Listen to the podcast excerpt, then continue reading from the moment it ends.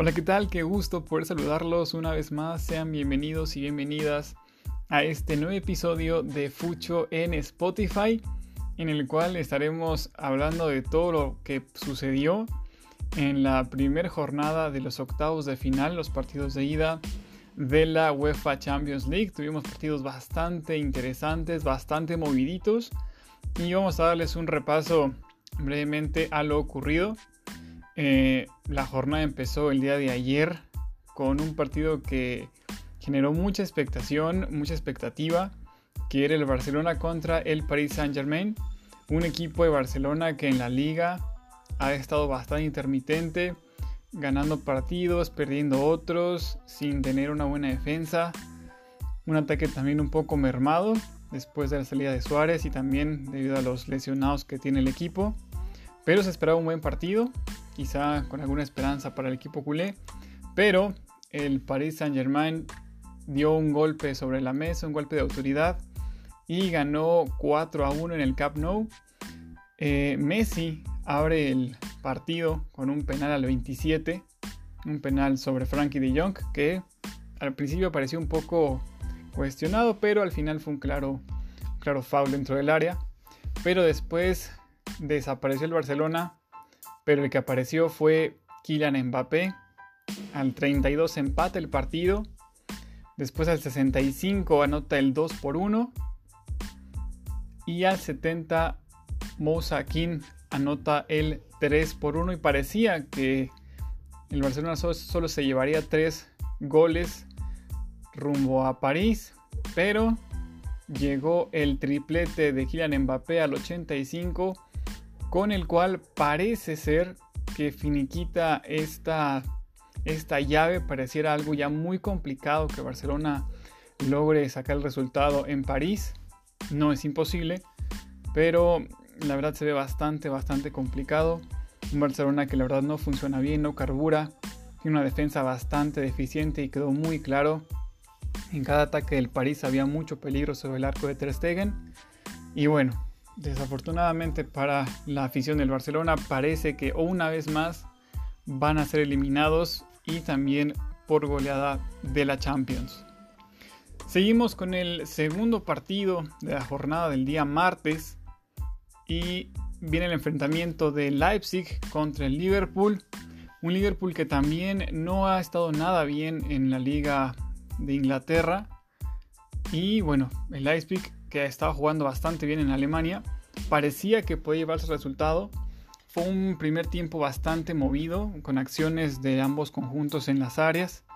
Pero el Leipzig parecía que abría el marcador, sin embargo, por eh, atajadas y también circunstancias no logró abrir el marcador, pero llegó el segundo tiempo y aunque inició jugando mejor el equipo alemán, sus propios errores acabaron por hacerle mucho daño y Salah abrió el marcador al minuto 53 y poco después con un grave error de la defensa de Leipzig, Sadio Mané firmó el segundo gol para los de Jürgen Klopp que se salvaron también al final de recibir un tanto. Sin embargo, logran dejar el cero en Alemania y se llevan una gran, gran ventaja de dos goles de visita para terminar la obra en Anfield. Ya veremos cómo sigue desarrollándose el juego de Liverpool, tanto en liga y ver cómo llega para la vuelta contra el equipo alemán. El día de hoy tuvimos dos buenos encuentros de fútbol. El más atractivo eh, era la Juventus de Cristiano Ronaldo contra el Porto del mexicano Tecatito Corona. Y sinceramente yo creía que ganaba la Juventus. Parecía que tenía una superioridad bastante evidente. Sin embargo, una vez más, los errores se hicieron presentes y muy rápido.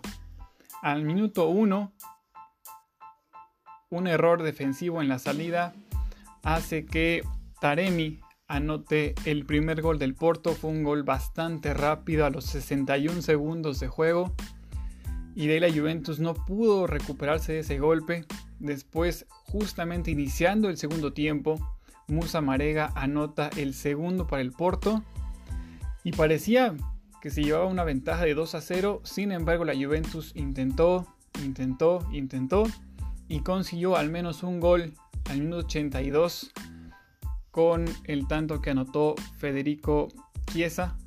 Así que la Juventus logró anotar de visita, que eso es bastante bueno para las eh, causas de la vecchia señora, pero tiene que mejorar mucho la Juventus si quiere lograr sacar esta serie. Y el Porto debe estar bastante concentrado y enfocado en hacer un gran partido para poder avanzar a cuartos de final. Y ya para finalizar la jornada del día de hoy, el Sevilla recibía al Borussia Dortmund, un Dortmund que también ha batallado muchísimo en su liga, es sexto fuera de puestos europeos por ahora, y el Sevilla que bueno había estado jugando bastante bien, parecía que podía o, darse un empate o una victoria por parte del equipo español. Y empezó ganando al minuto 7 con un gol de Suso, abrió el marcador, estaban 1 por 0, pero no mucho tiempo después, al 19, Dahoud empató el partido para los de Dortmund, iban 1 por 1, y después apareció Erling Haaland para anotar un doblete, primero al 27 y después con un gran robo de Marco Royce y a pase de él mismo para Haaland, se firmaría el tercer gol. Así que se iban al descanso 3 por 1 y parecía que Dortmund se llevaba esa ventaja de dos goles para viajar a Alemania. Sin embargo, un error en la defensa eh, provocó que Luke de Jong anotara el segundo para Sevilla al 84. Así que bueno, se lleva ventaja de un gol por lo menos el Dortmund. Veremos si le alcanza para avanzar a cuartos de final o el Sevilla logra la remontada en tierras alemanas. Esta fue la jornada del día de hoy. Aún nos quedan bastantes partidos por, que se lleven a cabo. La próxima jornada, el Atlético de Madrid enfrenta al Chelsea el día martes 23. Ese mismo día la Lazio enfrenta al Bayern. Y el miércoles 24 el Atalanta va contra el Real Madrid. Y el Borussia Mönchengladbach también va a enfrentar un equipo inglés, en este caso el Manchester City. Tendremos también toda la información con respecto a la jornada 2 de octavos de final en los partidos de ida. La tendremos para todos ustedes. Por ahora esto es todo. Qué gusto me da poder volverlos a saludar. Qué gusto que estén aquí una vez más. Recuerden, tengan un excelente día, tarde o noche. Esto fue un episodio más de Fucho en Spotify.